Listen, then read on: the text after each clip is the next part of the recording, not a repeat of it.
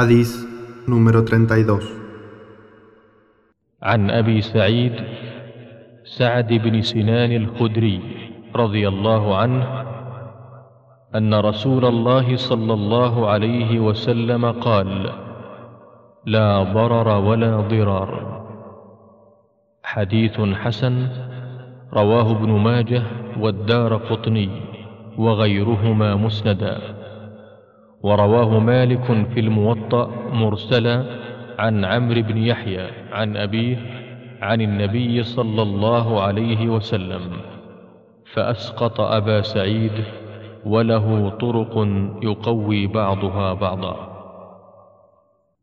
Abu Sa'id, Sa'd ibn Malik ibn Sinan al-Khudri, radiallahu anhu, que el mensajero de Allah, sallallahu alayhi wa sallam, dijo: No se debe causar daño ni vengarse por un perjuicio recibido.